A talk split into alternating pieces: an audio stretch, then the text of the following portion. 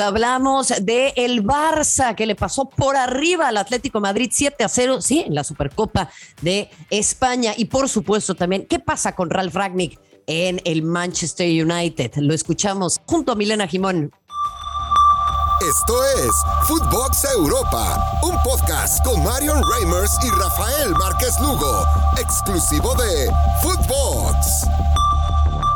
Qué placer darles la bienvenida. Este es un eh, nuevo episodio hablando de lo más relevante del fútbol internacional, en concreto centrándonos lo que sucede en las ligas más importantes de Europa. Ya poco a poco empieza a estar a la vuelta de la esquina la UEFA Champions League y también, atención también, el Mundial de clubes. Vamos a estar eh, hablando de muchísimos temas en torno a entrenadores alemanes. Uno de ellos que va a estar justamente en Emiratos Árabes, Thomas Tuchel, con un Chelsea que, híjole, pinta que tiene desafíos importantes en el horizonte. Lo vamos a estar transmitiendo también por TNT Sports, así que acompáñenos. Yo estoy que no quepo, ¿eh? que no quepo de emoción en, en este cuerpito que usted no puede ver, pero que créame está estallando porque estoy muy contenta de poder compartir este espacio con la gran Milena Jimón. Milena, te mando un abrazo, ¿cómo estás? ¿Cómo estás, Mario? Un lujo y un placer también para mí arrancar esta semana hablando de Footbox y en Europa con todo lo más importante que ha sido, ¿no? Eh, las noticias eh, en el balompié y ya metiéndonos próximamente también en una fecha de eliminatorias. Así que un placer estar aquí contigo. Eh, indudablemente, Milena, pues arrancamos con lo que sucede en el Manchester United. se ha hablado hasta el cansancio, ¿no? De la presencia del Ralph Ragnick, incluso antes de su llegada. Y es que parece ser que hoy por hoy el fútbol es más un concurso de popularidad que un lugar en el que tengamos que, demostrar nuestros hitos, ¿no? Y ahí es en donde, bueno, me parece que arrancó, como dirían en el Cono Sur, con cinco goles en contra a Rangnick, porque había incluso futbolistas que decían que no conocían su trayectoria, que no sabían de quién se trataba. Pues es que eh, tal vez no es tan popular en Instagram, pero sí es un entrenador que, eh, pues, lo tienen como referente los más importantes del mundo. ¿Qué evaluación harías tú de sus primeros 10 partidos? Seis victorias, tres empates y una derrota. Yo creo que ha sido muy positivo lo de Ragnick. Primero, porque tiene que lidiar con un vestuario muy feroz, o sea, con un Cristiano Ronaldo que ya lo vimos eh, enojado porque lo sacó en el partido del Brentford cuando el Manchester ganaba 3 a 1 y, vimos la furia ¿no? Eh, de Cristiano Ronaldo porque incluso el reclamo es por qué no saca uno de los más chicos y la respuesta estuvo en la cancha porque fueron los que le dieron la victoria, los más jóvenes. Entonces yo creo que eh, ha impuesto respeto y sobre todo ha impuesto resultados. Una sola derrota, como bien lo decías, en los 10 partidos que lleva dirigidos y cada vez el equipo no juega, juega un poco mejor y a lo que quiere Ragnick, ¿no? Más lejos de su propio arco, eh, está haciendo más sólida la defensa, le han hecho menos goles en los últimos partidos y creo que la idea comienza a traducirse en efectividad y esto es lo que busca Ragnick. El día sábado termina metiendo a al Manchester United en puestos de Champions. Y esto era uno de los objetivos, ganándole un rival directo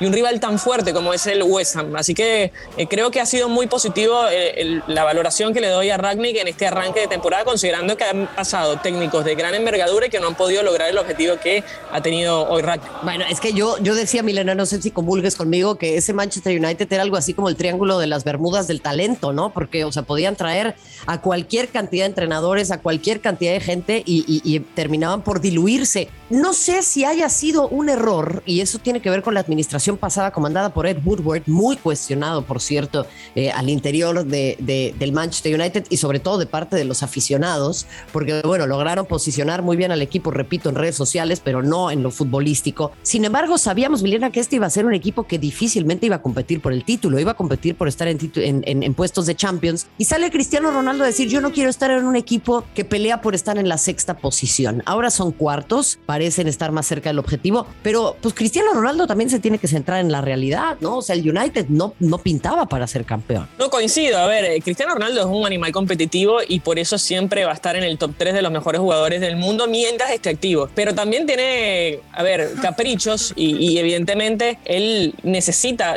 jugar para mantener récords y para mantenerse vigente y es una realidad, ¿no? Un jugador cuando está en esta, en esta parte de la vida y, y deja de jugar, como que pierde las cualidades. Y yo creo que es una cuestión física y lamentablemente Cristiano, bueno, eh, lo están cuidando porque ya está más cerca de los 40 que de los 30. Entonces es una realidad que, tiene que rotar y también Ragnick no está acostumbrado a lidiar con la abundancia. Es un entrenador barra gestor que le gusta más eh, potenciar equipos y jugadores que manejar en la abundancia. Y hoy se encuentra con esa realidad que tiene mucho y que tiene que lidiar con, con un vestuario que, que tiene mucho. Entonces ahí es donde se le está viendo las virtudes a este Ragnick y lo que quiere dejar es ya sentado la idea de este Manchester United potenciador y, y, y obviamente pelear posteriormente por los títulos. Hoy es muy difícil que el City le quiten el, el, campeonato, está en 11 puntos creo que por encima del Liverpool y también de este Chelsea supercampeón. Entonces yo creo que es muy difícil que el City le arranque el título, pero sí es muy importante que compita el Manchester United y que vuelva a ser el equipo grande que siempre supo ser cuando estuvo a cargo de, del Sir Alex Ferguson. Dime una cosa, Milena, para ti fue un error que lo nombraran interino desde un principio, porque incluso hay algunos que tal vez ya están a la espera de que él se convierta en consultor,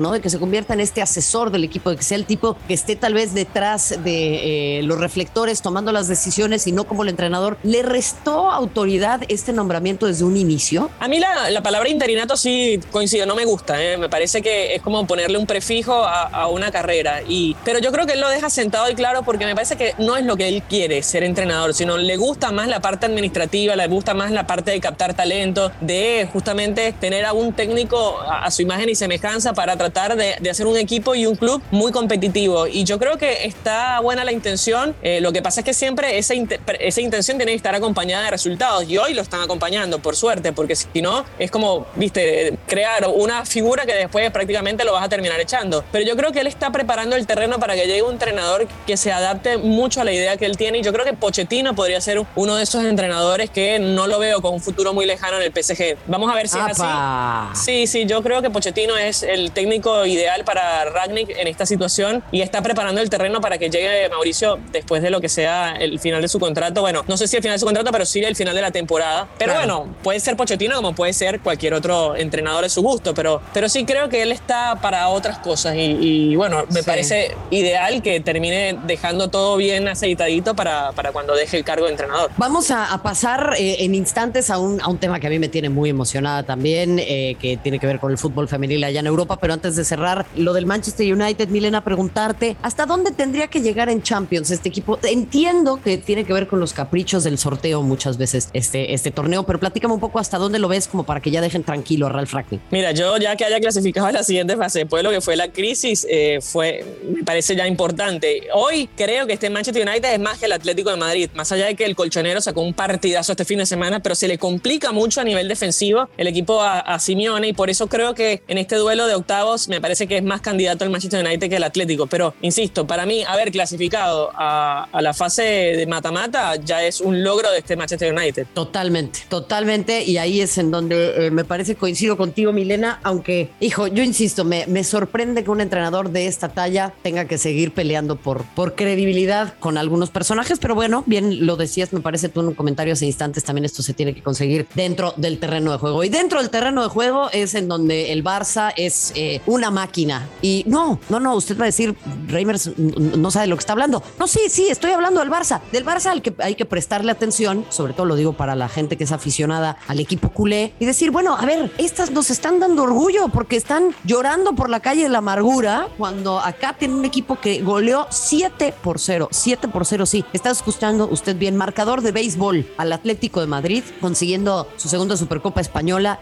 El Barça está imparable, ha traído a varios futbolistas ex del Atlético de Madrid también, pero se está despegando de manera grosera Milena Jimón. Coincido, a ver, es un equipo subvalorado, ¿no? Porque la verdad que nosotros criticábamos en, previas ediciones de este podcast el hecho de que hay jugadoras que estaban nominadas a Balón de, a Balón de Oro, a FIFA de Best, y no estaban en el 11 ideal. El entrenador no se termina quedando con el título de mejor entrenador y, ganó el triplete la temporada pasada. Yo creo que no se evalúa como corresponde a, a un Barcelona que está rompiendo todos los estandartes y que la verdad que está jugando muy bien frente a un equipo que lo, sacó de competencia la temporada pasada de esta misma Supercopa, ¿no? De la Reina, y lo vapuleó. O sea, es un equipo Atlético de Madrid sólido, eh, competitivo, que tiene buenas figuras, y termina ganando al Barcelona 7 a 0. Es épico lo que hizo este Barcelona, y yo creo que va por una senda importantísima en el fútbol internacional y ojalá le den la cabida. Bueno, ahora va a jugar en el Camp Nou el clásico eh, frente al Real Madrid en Champions y eso me parece muy positivo porque además están sold out las entradas. Entonces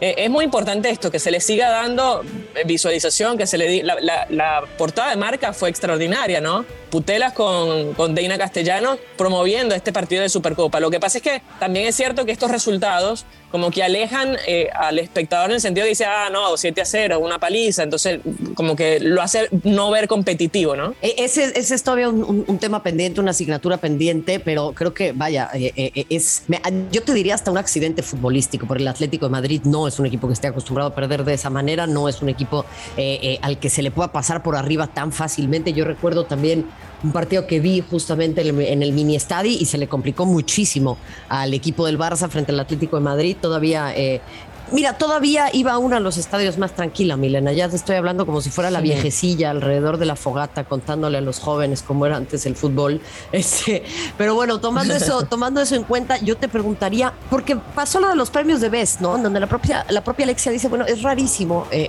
eh, que, que recibiendo ella el premio, pues no figure dentro del once ideal.